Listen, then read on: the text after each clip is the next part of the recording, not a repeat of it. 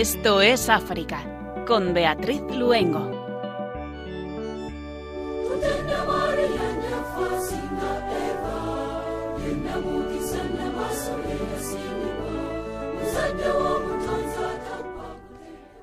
Muy buenas tardes, queridos oyentes de Radio María y de Esto es África. Hoy día de San Lorenzo, cuando son las 8 de la tarde, las 7 en las Islas Canarias, les pedimos que nos acompañen al continente vecino, que hoy recorreremos del este al oeste, del país de los lagos al país del río Níger, del agua que fluye.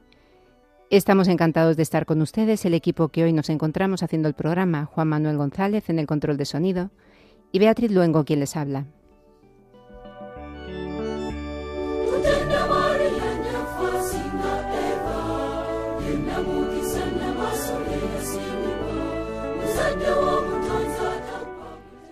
Un maravilloso país de África Oriental. Un país que además de bordear el Océano Índico, tiene vecinos como Burundi, Kenia, Malawi, Mozambique, Uganda, Ruanda y Zambia. Un país que es considerado como una de las joyas del continente africano. Su nombre proviene de la unión de Tanganica y Zanzíbar, los dos estados que se unieron en 1964 para completar este espectacular país. Hoy en Esto es África viajaremos al país de los lagos, a Tanzania. Allí se encuentra nuestro invitado de hoy, el padre Innocent Petro Chaula, con el que repasaremos algunos de los temas de actualidad en Tanzania y también en el continente africano. Dos paisajes muy distintos, uno dominado por el desierto del Sáhara al norte del país y otro a orillas del río Níger, un valle de gran fertilidad.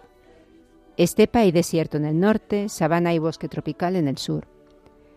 Un país que no tiene salida al mar en África Occidental, considerado el segundo país más pobre del mundo, solo por detrás de República Centroafricana, y sin embargo es uno de los mayores productores de uranio del mundo. Níger, un país al que el padre Rafael Marco Casamayor, sacerdote de la Sociedad de Misiones Africanas, describe como un cruce de caminos. Ahora allí se cruza el camino de la paz y del conflicto tras el golpe de Estado del pasado 26 de julio en el que la Guardia Presidencial del país detuvo al presidente Mohamed Bazoum y el comandante de la Guardia Presidencial, el general Abdurrahman Chiachi, se autoproclamó líder de la nueva Junta Militar. Escucharemos cómo nos hablaba de Níger en el 2018 el padre Rafael Marco, cuando nos acompañó en el programa.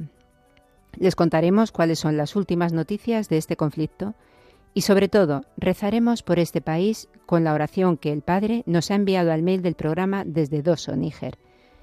Ponemos Tanzania y Níger en el corazón de la Virgen y comenzamos Esto es África.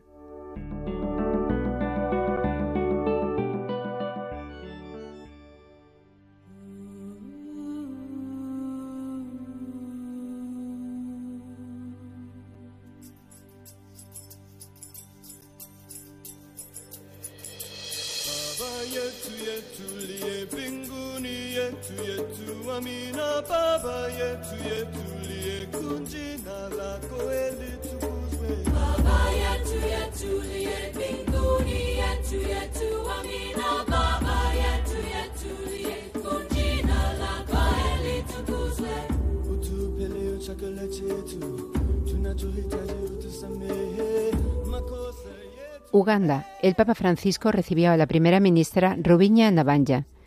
La conversación entre el Santo Padre y la primera ministra de Uganda se produjo el pasado 24 de julio y duró alrededor de 20 minutos. En este encuentro el Santo Padre se mostró conmovido por las puertas abiertas que ofrece el país africano a las personas que abandonan su tierra de origen, no solo de la región africana, sino también de los países de Asia Central. Francisco obsequió a Robina Nabanja una obra de bronce que representa una paloma portando una rama de olivo con la inscripción Sean mensajeros de la paz, así como los volúmenes de documentos pontificios El mensaje para la Jornada Mundial de la Paz de este año, el documento sobre la fraternidad humana y el libro sobre la Statio Orbis del 27 de marzo de 2020, editado por la Librería Editorial Vaticana. Cabe recordar que el Papa Francisco viajó, viajó a Uganda en noviembre de 2015 convirtiéndose en el tercer pontífice en visitar este país africano. Antes que Francisco, visitaron el país San Pablo VI en el 1969 y San Juan Pablo II en 1993.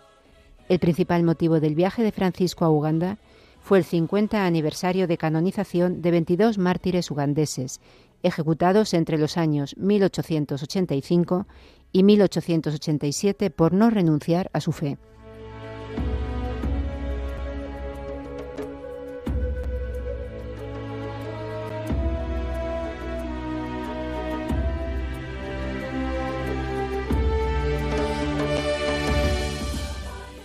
Kenia se anuncian nuevas protestas mientras los obispos piden la revocación de la ley financiera. Las protestas se producen contra el coste de la vida y la política económica del gobierno, en particular contra la ley de finanzas que introduce nuevos impuestos. En una declaración leída por Monseñor Anthony Mueria, arzobispo de Njeri, la Conferencia Episcopal de Kenia ha pedido al presidente William Ruto que la derogue. El elevado coste de vida ha supuesto una pesada carga para las personas y las familias, al dificultarles la obtención de medios de subsistencia y el mantenimiento de un nivel de vida digno, ha declarado el arzobispo de Engeri, citando en particular el elevado desempleo y las graves dificultades a las que se enfrentan muchos kenianos para acceder a la educación y a una atención sanitaria adecuada. En su mensaje, los obispos hacen un llamamiento al diálogo al presidente William Ruto y al líder de la oposición Raila Odinga, Hacemos un llamamiento para que se reanuden las conversaciones bipartidistas en un contexto diferente, en el que participen líderes religiosos y algunas otras personas y organismos eminentes. Creemos que no hay problema, por difícil que sea, que no pueda resolverse mediante el diálogo. Debemos evitar a toda costa la pérdida de vidas humanas. No debe derramarse más sangre. Solo en julio han muerto al menos 27 personas en enfrentamientos entre la policía y los manifestantes.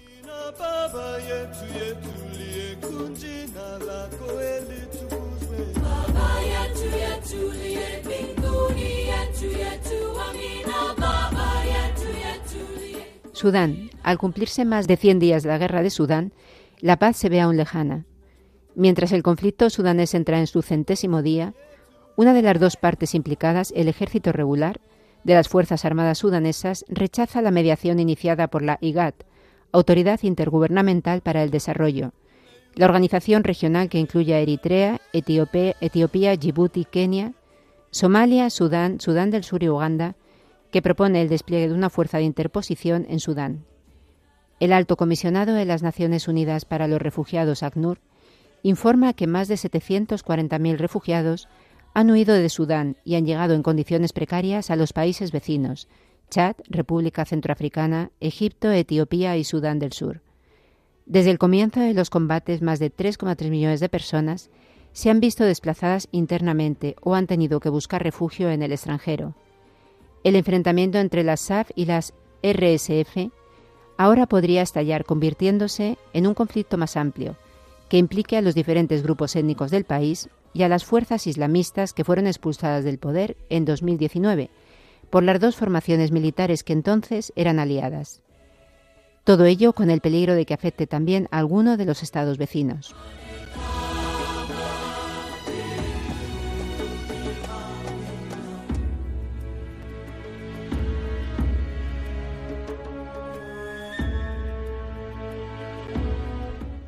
Libia, elegido nuevo presidente del Alto Consejo de Estado de Libia.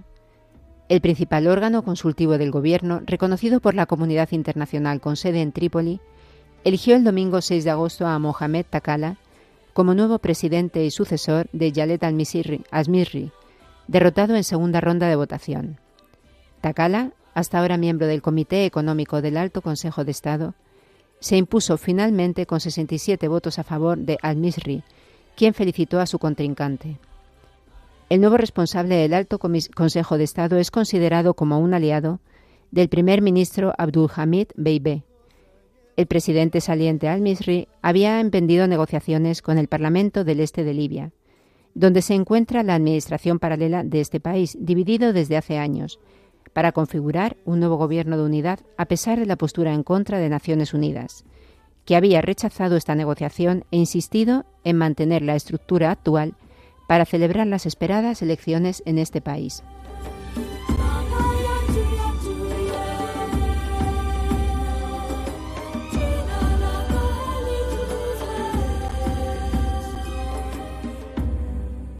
Senegal. El gobierno endurece la represión de las protestas. aumentan las manifestaciones desde que el líder de la oposición, Usman Sonko, fue acusado de insurrección y su partido disuelto. La policía ha matado al menos a 15 manifestantes en las calles. Según ha explicado el padre Bruno Favero, misionero oblato de María Inmaculada en Dakar, Sonko tiene muchos seguidores populares. Su exclusión de la vida política ha creado resentimiento entre sus partidarios, y algunos de ellos han pasado a la acción con protestas espontáneas que han adquirido un carácter violento en algunos casos, ha dicho el padre Favero.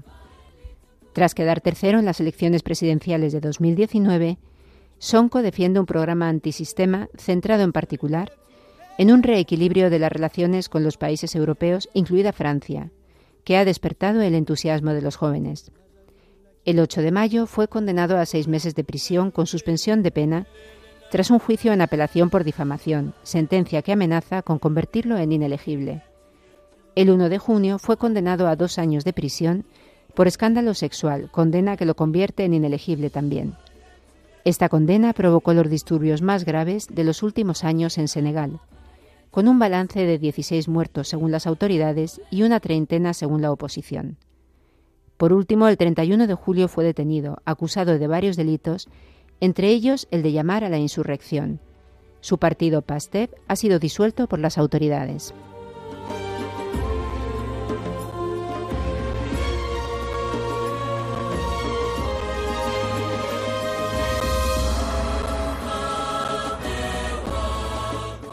Para terminar, nos hacemos eco de una noticia que nos han enviado desde la diócesis de Tánger, en Marruecos. Monseñor Emilio Rochagrande saluda al rey Mohamed VI. La fiesta del trono de Marruecos es una festividad nacional que se realiza anualmente cada 30 de julio. Esta conmemoración está dedicada a la adhesión del rey al trono. En este caso, al actual rey Mohamed VI, quien sucedió a su padre Hassan II el 30 de julio del año 1999. En esta celebración, el monarca y sus seguidores usan prendas blancas para admirar y disfrutar de las distintas actividades como los desfiles militares, fuegos artificiales, fiestas callejeras y distintas ceremonias que se realizan en el Palacio Real de Marruecos. Esta festividad inicia tradicionalmente con la entonación del himno de la nación, acompañado de las palabras del rey Mohamed VI, quien se dirige a la nación con un discurso transmitido a toda la población. Esto con el fin de afianzar los valores patrióticos y nacionalistas de los marroquíes. Seguidamente es saludado por, las personalidades internacionales, el cuerpo diplomático, la Armada marroquí y distintas comunidades religiosas.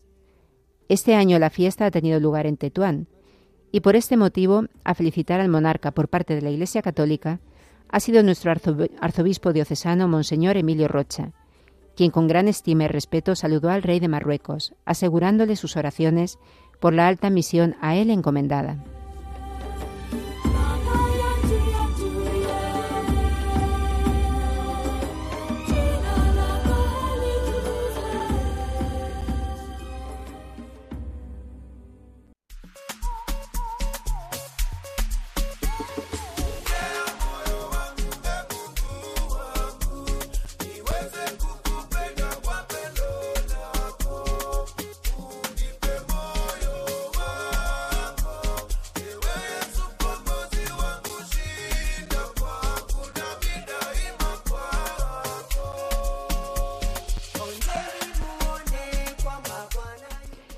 Dicen que Tanzania es una de las joyas del continente africano. Fíjense de qué manera tan bonita los colores de su bandera definen lo que es este país, sumando los colores de Tanzania y de Tanganica. El verde representa la riqueza de recursos naturales, el amarillo la riqueza de minerales que posee, el negro el color de la piel de los tanzanos y el azul la importancia de los ríos, lagos y el océano Índico, es uno de los pocos países africanos en los que la lengua local prevalece sobre la colonial en un país donde, donde conviven más de un centenar de idiomas. El suajili es el idioma nacional y el que se usa a nivel administrativo. La evangelización comenzó entre 1499 y 1698 por parte de los portugueses, especialmente los misioneros agustinos, que fueron posteriormente expulsados por los árabes. Los misioneros espiritanos llegaron a Tanganica en 1868 y en 1878 los padres blancos atraviesan el país en dirección a los Grandes Lagos. En septiembre de 1880 se crearon las provicarías apostólicas de Tanganica y Nianza. y en 1903 se fundó la primera congregación religiosa local, la de las Hermanas de Nuestra Señora de África. En 1952 el Papa Pío XII nombró al primer obispo negro de Tanzania, Monseñor Rugamgwa. La jerarquía se estableció en 1953 y en los años 60 se creó el primer cardenal procedente del África Negra.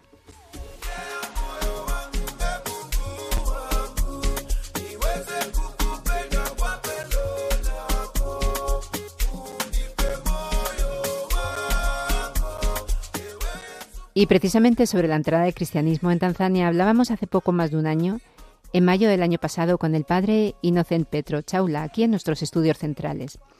Nacido en Tanzania, fue ordenado sacerdote en el 2014. Ha sido vicario pastoral dos años, profesor del seminario menor otros dos años, seis años y medio secretario del obispo, cinco años director diocesano de comunicación y cuatro años de colaboración con Radio María. Actualmente estudia en España y lleva a cabo su pastoral en la parroquia de San Fernando. Este verano él ha viajado a Tanzania, su país de origen, y esta vez desde allí nos va a acompañar en el programa. Muy buenas tardes, padre. Muy buenas tardes, Beatriz. Pues bienvenido de nuevo a Estos África. Gracias. Comentaba que hace poco más de un año, en mayo del año pasado, estuvo acompañándonos aquí en, nuestros estudios y seguro que nuestros oyentes lo recuerdan pero podemos comenzar, si le parece, pues haciendo un breve resumen ¿no? de ese camino que le llevó desde el seminario menor hasta aquí a Madrid, a la Universidad de San Damaso y a la parroquia de San Fernando. Sí, es que yo entré en el seminario menor en el año 1999 y, y en el seminario mayor de 2006 empezado con eh, la filosofía y después de la teología y fue ordenado en, el año 2014 eh, y desde allí he trabajado mucho con la, parroquia, el seminario, la diócesis como secretario del obispo y también como director de, de, la comunicación al mismo tiempo y también colaborar con la Radio María. Y en el año mil, 2021, eh, mi obispo me mandó a Madrid, a la Universidad de San Damaso, y a estudiar la teología dogmática. Y el obispo de Madrid, eh, eh el obispo, emérito, eh, Cardenal Osoro, eh, me mandó a la parroquia San Fernando yo estoy allí como adscrito de la parroquia y colaboro allí con el párroco don Fernando eh, y con el vicario parroquial don Pablo y con eh, otro adscrito del Congo don Moisés. Así es mi vida eh, desde mi vida sacerdotal está como así. Hace poquito que, bueno, una semana o así nomás, ¿no ha regresado usted de vacaciones a Tanzania? ¿No, ¿No había vuelto desde el 2021? Sí, desde dos años sin volver a casa y ahora eh, tengo una semana, hace una semana que estoy aquí en mi país de origen con mi madre y con la parroquia aquí donde nací yo, y la parroquia de Nuestra Señora de la Consolación en la parroquia de los misioneros de la Consolata. ¿Cómo le han recibido? ¿Cómo ha sido ese retorno?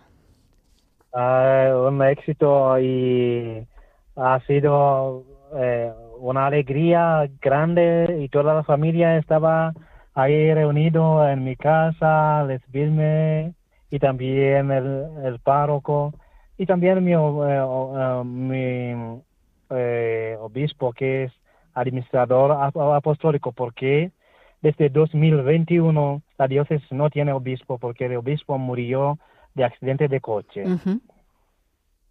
Sí, me han recibido muy bien y estoy eh, muy alegre de estar aquí en mi país de origen, en mi casa, con mi familia.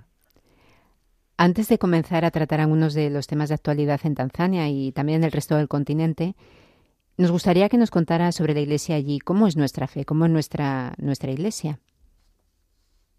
Bueno, la, la iglesia aquí en Tanzania es una iglesia misionera y ahora está, está creciendo mucho y hay eh, muchos niños en las iglesias eh, con eh, la Sagrada Infancia está muy fuerte aquí en el país y también la pastoral juvenil está muy fuerte porque ese es el futuro de la iglesia. Ese es la iglesia actual necesita a los jóvenes y los niños creciendo, mantener la fe y viviendo la fe y mucha gente eh, está en las iglesias. Hace poco comentaba antes que en su diócesis estaban sin, sin obispo, puesto que éste había fallecido. Pero hace poco, el 25 de junio, en, el, en el centro de peregrinación de Ifucha, se celebraba el nombramiento de un nuevo arzobispo coadjutor de Tabora, Monseñor Rugangua. El 7 de junio, también el Santo Padre nombraba al reverendo Tomás Yonquianjo, del clero de Tanga, nuevo obispo de esta diócesis. ¿Cómo se están viviendo en la Iglesia de Tanzania estos nombramientos? ¿Cómo se vive ¿no? la llegada de estos nuevos pastores de la Iglesia?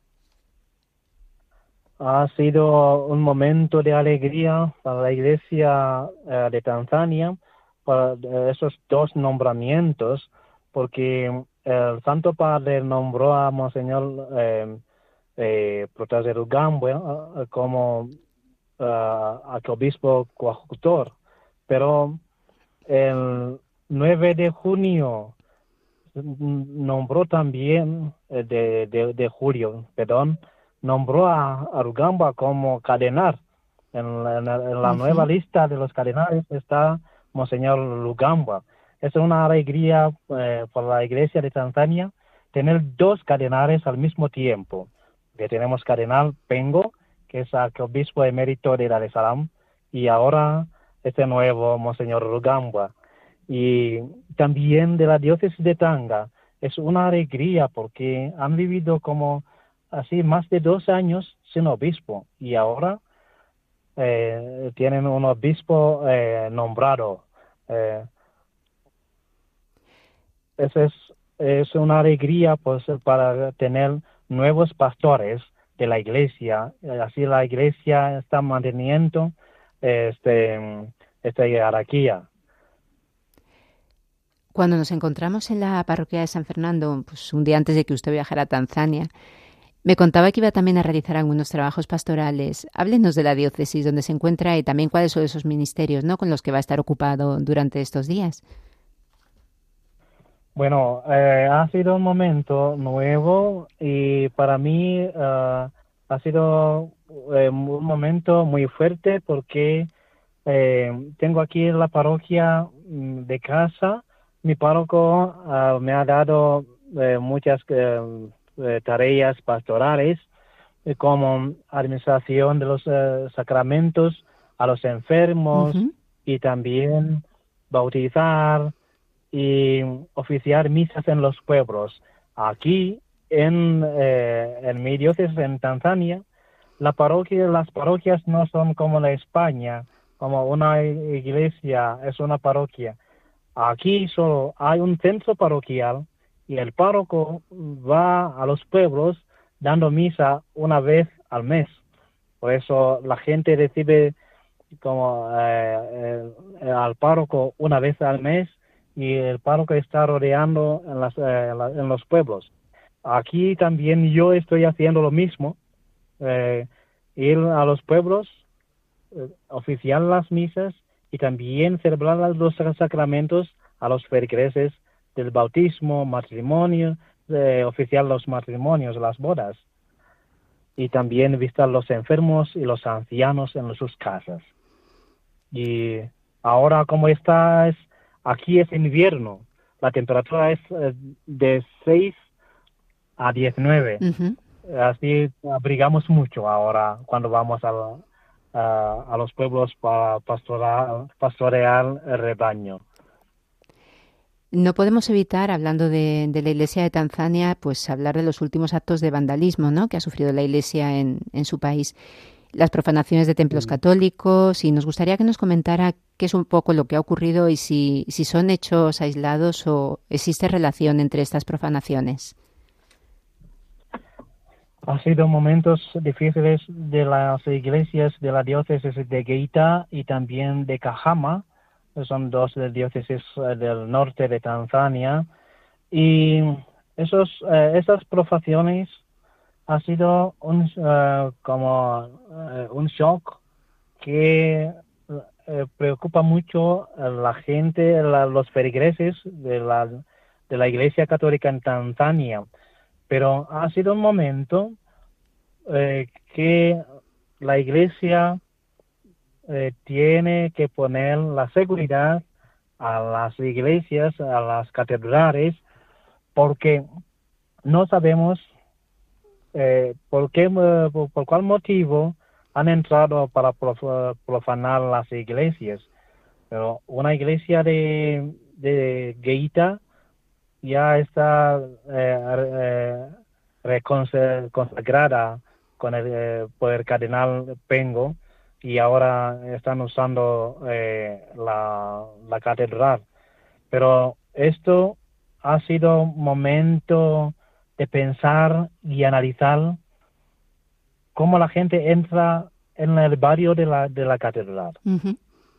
Pero no ha sido momentos de que hay movimientos contra la iglesia, hasta ahora no sabemos nada de esto. Solo los, la gente eh, que está, eh, están en el cárcel, esperamos que el juicio será bien y vamos a saber lo que pasa con la policía. Tanzania es un país que quitando cortos periodos como la guerra contra Uganda en los años 78-79, se ha caracterizado siempre por vivir en paz, ¿no? Un maravilloso destino turístico, pero es también un país de acogida de, refugiados. ¿Cómo está afectando a Tanzania la inestabilidad y, esos conflictos más o menos fuertes, ¿no? En lugares como Sudán, ciertas zonas del Congo, lo que está ocurriendo en, Etiopía.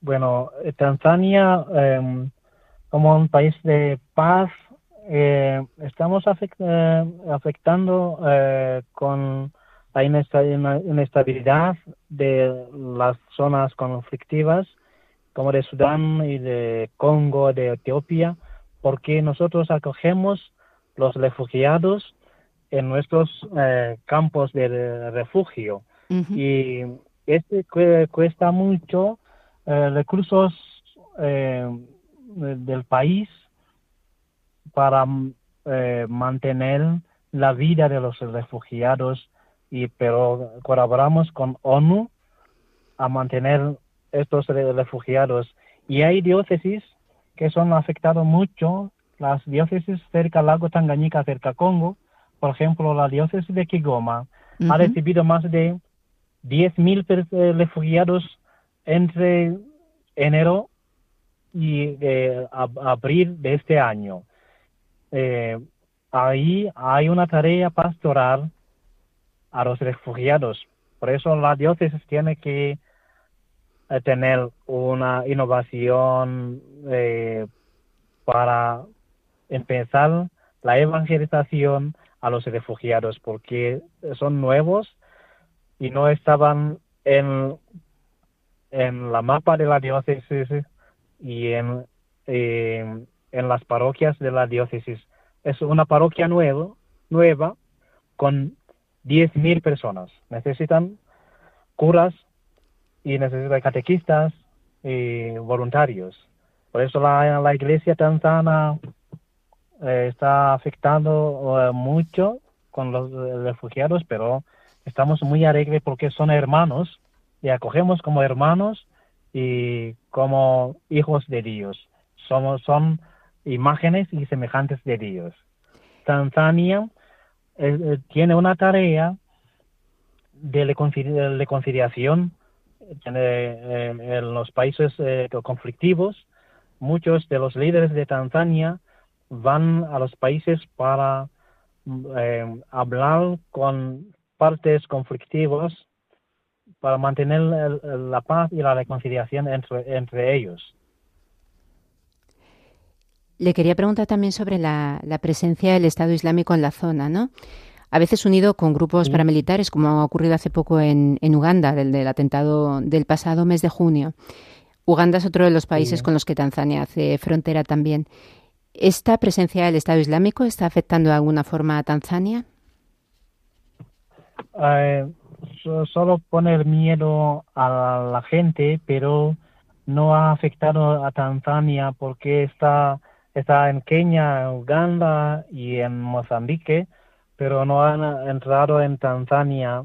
La gente está preocupada porque están muy cerca del país, pero eh, tenemos una seguridad muy, eh, muy fuerte y eh, esperamos que no va a pasar nada con esta, esta cosa. Dios quiera que sea así, rezaremos por, por ello.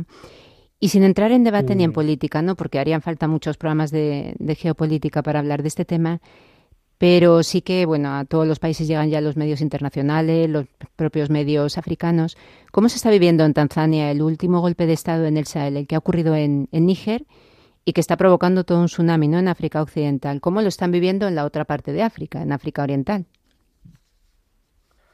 Eh, el golpe em, eh, de Estado que ha, pasado allí en el Sahel eh, está afectando toda la África, pero em, a Tanzania los líderes están promoviendo la paz a la gente y solucionando todo con paz, porque Tanzania es un país democrático, un país de, paz, y estamos intentando hablar con la gente para que saben lo que pasa con el, gobierno.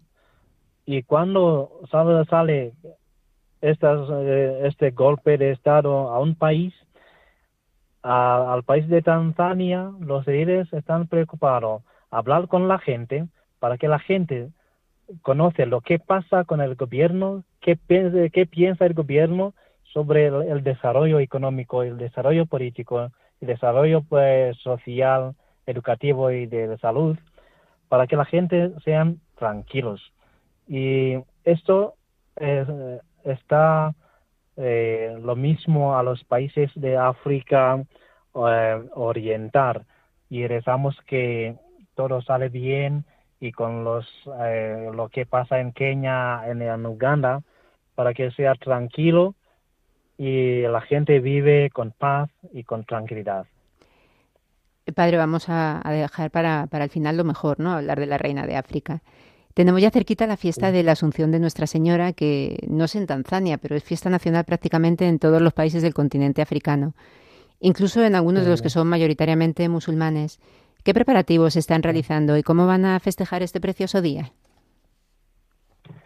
Bueno, eh, esa es una fiesta de la Asunción de Nuestra Señora, una fiesta muy grande eh, en nivel nacional, en nivel, internacional en África y en Europa también, todo el mundo. Pero en Tanzania, eh, como eh, Tanzania no tiene una cultura eh, católica, y eso nosotros eh, trasladamos el domingo 13. Eh, el domingo 13, todo el país, en todo el país de, Tanzania, eh, vamos a celebrar la fiesta de, de, la Asunción de Nuestra Señora. Y, y ahora la gente está preparando los, las, eh, los coros, canciones, y las, los niños de la Sagrada Infancia están, están preparando los bailes litúrgicos para celebrar esta fiesta, pero los feligreses católicos tienen mucha devoción a, Nuestra Señora de Asunta, nuestra, de, la fiesta de la Asunción, y mucha gente esperan que esta fiesta sea un éxito de la fe en Tanzania y en toda, toda la África. Y muchos párrocos están preparando a la gente con confesiones, con charlas sobre la Virgen, sobre la asunción de Nuestra Señora.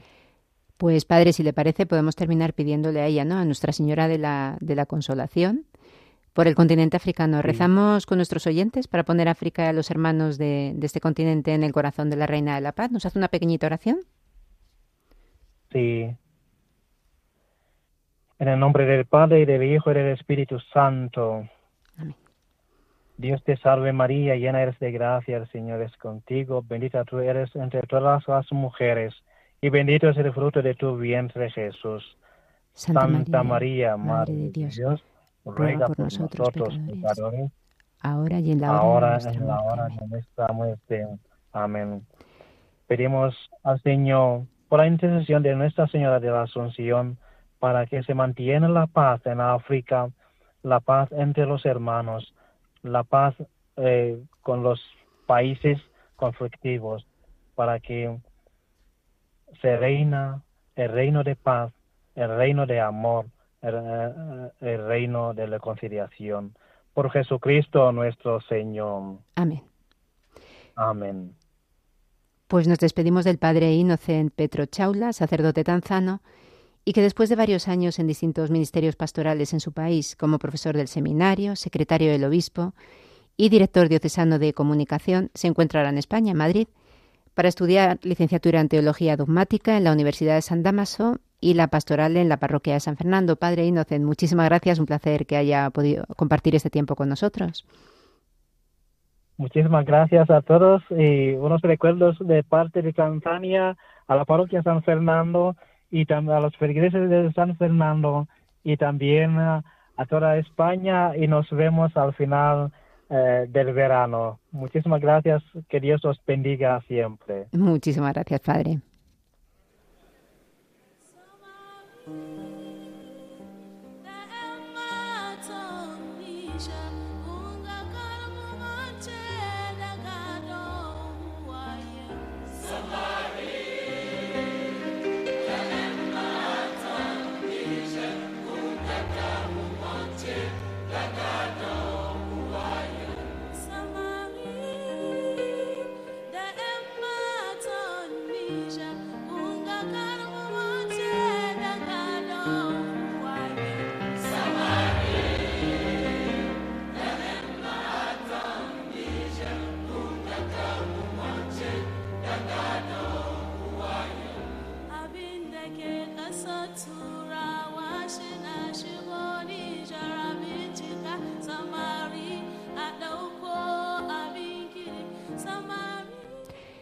Dos paisajes muy distintos, uno dominado por el desierto del Sáhara, al norte del país, y otro a orillas del río Níger, un valle de gran fertilidad.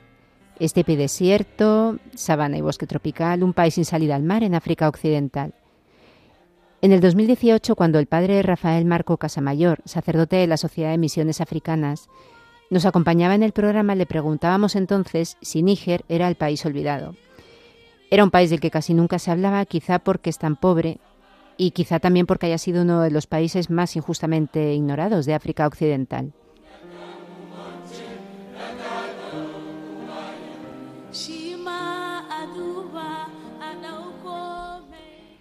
Desde el 26 de julio, desgraciadamente, Níger está en todos los medios de comunicación desde que unos soldados detuvieran al presidente en su casa de Niamey, la capital.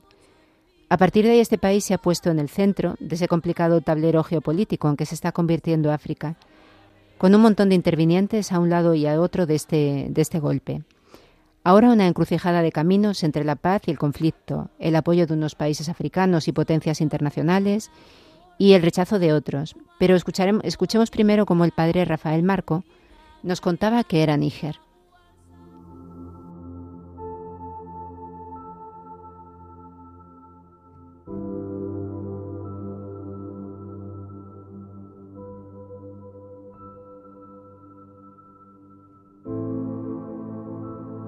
Bueno, Níger es un país subsahariano, un país muy grande, muy amplio, eh, donde pues hay varias culturas. Eh, pasa el río Níger por la parte sur, eh, suroeste, y de donde hubo pues eh, grandes culturas eh, a través de la historia, todo lo largo del río. El Níger ha sido un país pacífico, donde bueno pues ha habido mm, varias etnias, el tuareg, que es el más conocido, los hombres azules del desierto, pero sobre todo la población más importante son los hausas. Es, representa un 40% de la población y 20% aproximadamente son los songhai o yermas. Pues mm, es eh, de superficie, pues debe tener casi tres, tres veces la superficie de España y una población de unos 15 millones de habitantes, quizá uno más. Bueno, tradicionalmente la, eh, la relación ha sido fraterna. Nosotros estuvimos tres años entera y nunca vimos un gesto de hostilidad o de, de, menosprecio, al contrario.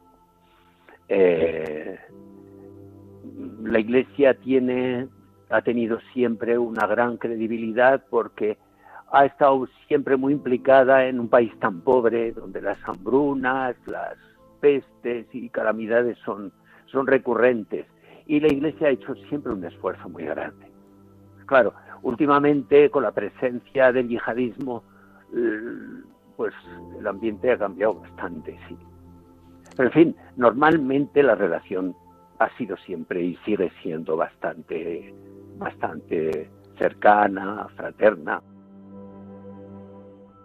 Bueno, pues sobre todo en la educación, en, la capital, eh, hay un colegio de La Salle, donde creo que una buena parte de los líderes actuales han pasado por allí. Eh, luego en escuelas, algún colegio más de religiosas, Nuestra Señora de los Apóstoles, había unas hermanas canadienses que ya no están, pero en fin, es un colegio católico de, jóvenes, de chicas, eh, que claro, eh, tienen una formación muy muy buena, sobre todo con relación a, al nivel que se tiene en el país, porque ahí no deja de haber una inestabilidad bastante grande, huelgas y el nivel es muy bajo en general. Entonces, hay también algunos centros de, sanidad, hospitales, pero sobre todo en la formación la Iglesia jugado un papel muy importante. Bueno, pues como te decía, el país es, eh, laico y hay una libertad de expresión en ese sentido. Y eh, estas comunidades que han ido surgiendo, en, en Tera, donde estaba, en Dolbel, es un pueblecito no muy lejos, o en Dogonduchi, eh, fueron, han sido comunidades minoritarias, pues, de 30, 40 personas, de adultos, que viven su fe, pero que tienen mucho impacto en la sociedad en general.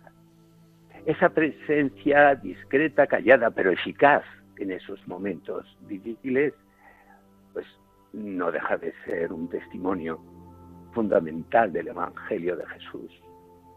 Y es allí donde la Iglesia se ha apoyado siempre, discretamente, en, bueno, pues, eh, en estar. Muchas veces el misionero está, está con la gente, convive y pues manifiesta cuando se le pide pues su fe, su, su, su creencia, su oración. Y eso la gente lo ve y eso a la larga, pues claro que tiene impacto.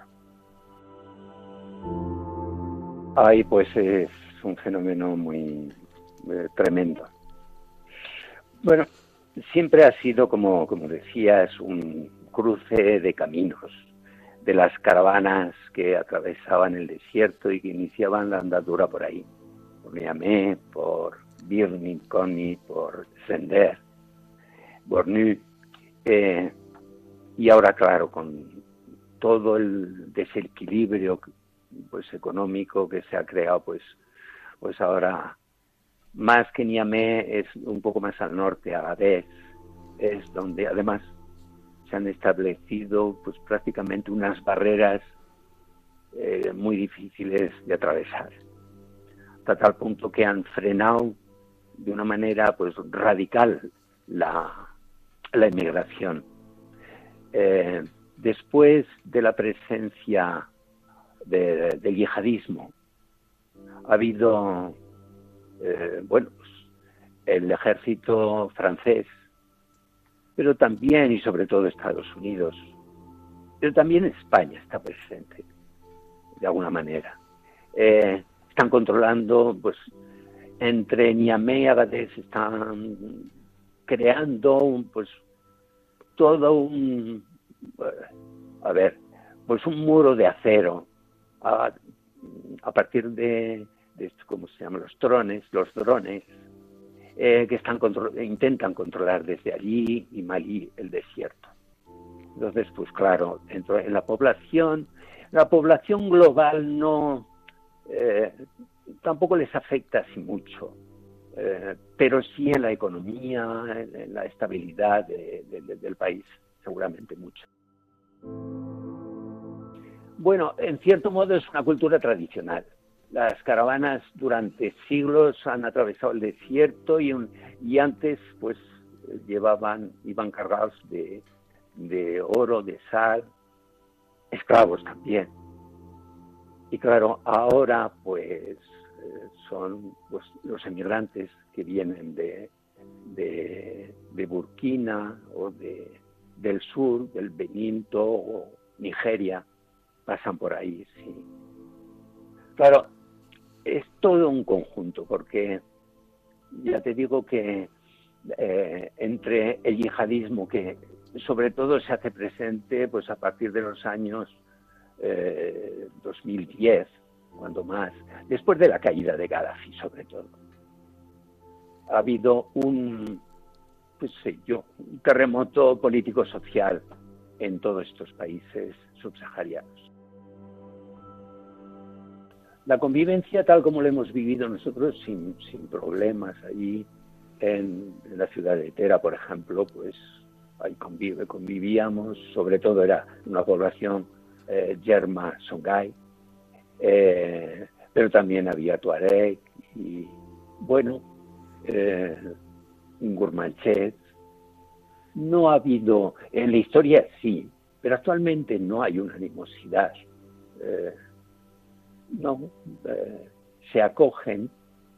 Hay, bueno, etnias que marcan su, su tradición, su cultura, como es el Hausa, claro, o el Songhai, viene de un, imperios con una, un gran aporte cultural. Sí, pero no ha habido, eh, así como lo religioso ahora, pero esto está muy financiado, esto es, si quieres, eh, en cierto modo es muy, muy artificial, está manipulado. Eh, si no, es, es muy nuevo. A mí me ha tocado viajar, atravesar el desierto en varias ocasiones y nunca he tenido ningún problema. Hoy es imposible. Bueno, es un, pueblo, cada, cada etnia tiene sus peculiaridades.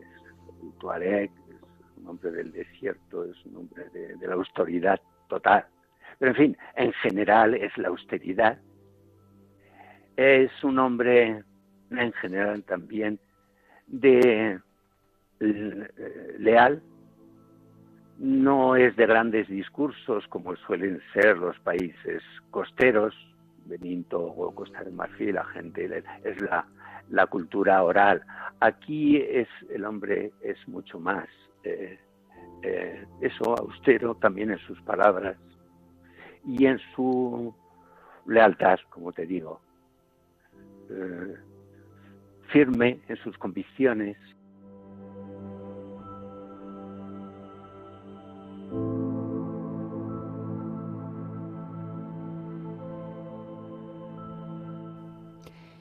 Así hablábamos de, Níger, un cruce de caminos, ese gran país olvidado en el 2018, tal como nos lo contaba el padre Rafael Marco Casamayor.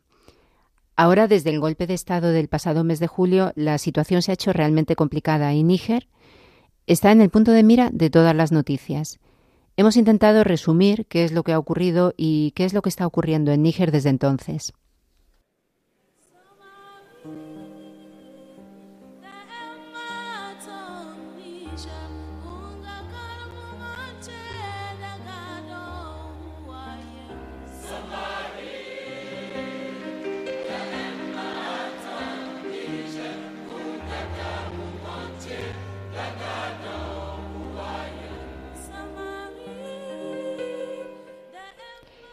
Estados Unidos y Francia amenazaron con cortar las relaciones con Níger, poniendo en peligro cientos de millones de dólares de ayuda. Los países vecinos amenazaron con entrar en guerra, unos para frustrar el golpe y otros para garantizar su éxito. La Comunidad Económica de Estados de África Occidental, CDAO, dio un ultimátum a la Junta hasta el 30 de julio. Debían restituir a Bazum en el poder en el plazo de una semana o atenerse a las consecuencias, lo que incluía una posible acción militar. Un día después, Mali y Burkina Faso, países vecinos, salieron en defensa de la Junta. En una declaración conjunta afirmaron que considerarían cualquier intervención extranjera en Níger como una declaración de guerra contra ellos. Guinea también expresó su apoyo a los militares nigerinos, pero sin la amenaza de la fuerza. No está claro lo que ocasionó el golpe de Estado, pero a diferencia de otras tomas de poder en África Occidental, que en su mayoría fueron ignorados, el golpe de Níger se ha convertido en un asunto no negociable para muchos, incluidos los aliados occidentales. Si el golpe triunfa, Níger será el caso más reciente de una serie de países desde el Atlántico hasta el Mar Rojo que son gobernados por juntas militares en África. Los líderes elegidos democráticamente están cayendo como dominós. Desde el 2020, tres vecinos de Níger, Mali, Burkina Faso y Guinea, han sufrido cinco golpes de Estado. La CDAO, la agrupación regional más poderosa de África Occidental, representa a 15 países con una población conjunta de, unos, unas 400 millones de personas. Aunque se fundó para impulsar las economías, la CDAO se ha involucrado regularmente en conflictos regionales. Su misión más reciente fue en Gambia en 2017, donde sus soldados ayudaron a impedir que el expresidente Yahya Jammeh anulara unas elecciones que había perdido. Algunos quieren que la CDAO emule ese ejemplo en Níger. El jefe del bloque, el presidente de Nigeria, Bola Tinubu, líder del bloque, dice que África Occidental no puede permitirse más golpes de Estado y que la CDAO no tiene que dejar de ser un bulldog desdentado. La imagen de golpistas enarbolando banderas rusas en el centro de Niamey, algunos coreando eslóganes a favor del presidente Vladimir Putin, avivó las sospechas de que el Kremlin estaba implicado en el golpe. Pero los expertos afirman que hay pocas pruebas que respalden esa idea. Sin embargo, eso no ha impedido que los funcionarios rusos vean una gran oportunidad en la crisis de Níger. Los otros posibles beneficiarios son los militantes islamistas de la región. Desde los golpes de Estado en Malí y Burkina Faso, los ataques de militantes contra civiles en esos países se han disparado, pero en Níger han disminuido una tendencia que muchos temen que pueda revertirse. El desorden y el ruido de sables han sumido a la región en un estado de confusión, evidenciando profundas divisiones en África Occidental. Y en medio de todo este caos, de este complicado cruce de caminos para Níger, nos gustaría compartir con ustedes e invitarles a hacer con nosotros la oración que el padre Rafael Marco Casamayor de la Sociedad de Misiones Africana nos ha enviado. Él nos escribe mucho al medio del programa de Esto es África y lo ha hecho como tantas veces hace, ¿no? contándonos su sencillo día a día desde la misión de Doso.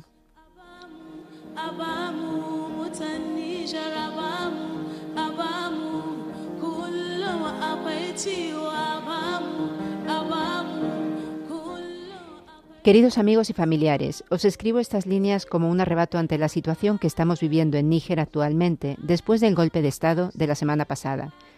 No es indignación, cierta incertidumbre por el futuro que pueda amenazar el país. También tristeza porque lleva ya lo suyo y las perspectivas no parecen muy halagüeñas, pero no perdemos la esperanza.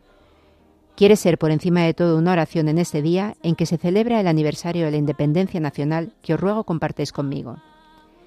Fiesta nacional, hoy es fiesta nacional en Níger. Con todo el gorigori que han montado los del golpe de Estado que han puesto el país patas arriba, viva el Níger. Señor Dios, ten piedad de este país, el más pobre, el más humilde, el que más arenica tiene y el viento que le sopla encima. Solo le faltaban estos tejemanejes militares de salvadores de patria. Viva el Níger con la gracia de Dios que se preocupa y vela por los más pobres, necesitados, enfermos y desamparados Aquí lo tienes, Señor, es que no vas a encontrar un país en condiciones más adecuadas para que le eches una mano. Y hoy es el día señalado fiesta nacional, fiesta de la independencia, fiesta de tuaregs, hausás, songais, yermás, fulanis, gurmás, dendís, que han recorrido sus desiertos y se han alimentado de su maná cuando se encontraban extenuados. Has estado siempre con ellos y lo seguirás estando, son tus maneras. Es tu estilo que a menudo nos desconcierta porque no vemos más allá de nuestras narices. Y el desierto es infinito y lleno de sorpresas y cuestiones que nos interpelan porque de alguna manera tenemos que cooperar en tu creación. Pues resulta que algunos me dicen que me vaya, que qué pinto aquí, que es muy peligroso seguir en Doso, que me tienen que repatriar, que soy español y se sorprenden de que quiera continuar a casa. Pero son ellos los que me han traído aquí, son ellos los que me despiertan por la mañana y me dan los buenos días, y con los que comparto el pan y la sal y alguna que otra amargura. Con ellos canto y bailo hoy la vida a la pata coja, pero la bailo y me da sentido, y cumplo con la misión que me comendaron y es de los que se trata. Son los míos, mi padre, mi esposa, mis hijos y sobrinos con sus corales, también nietos, y todo el sumsum corda.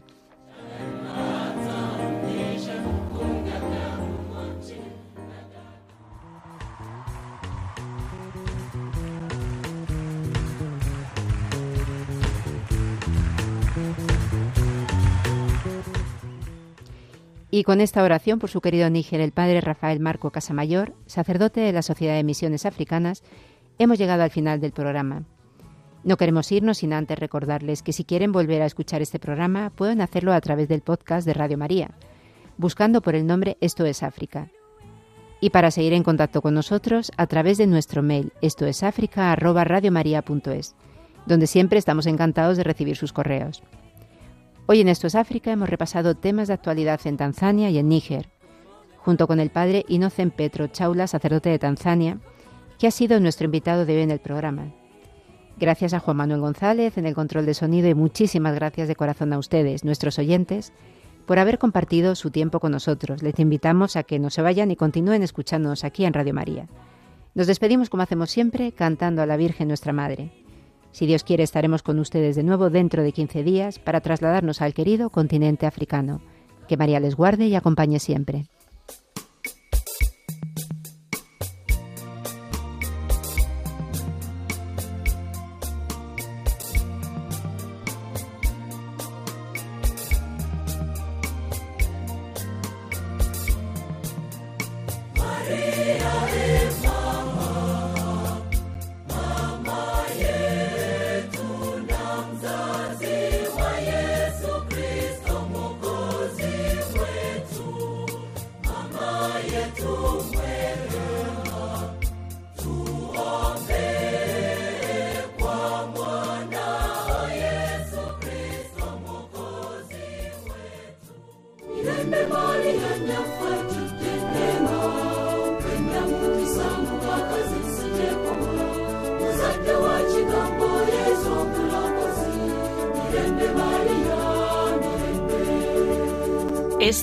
África con Beatriz Luengo.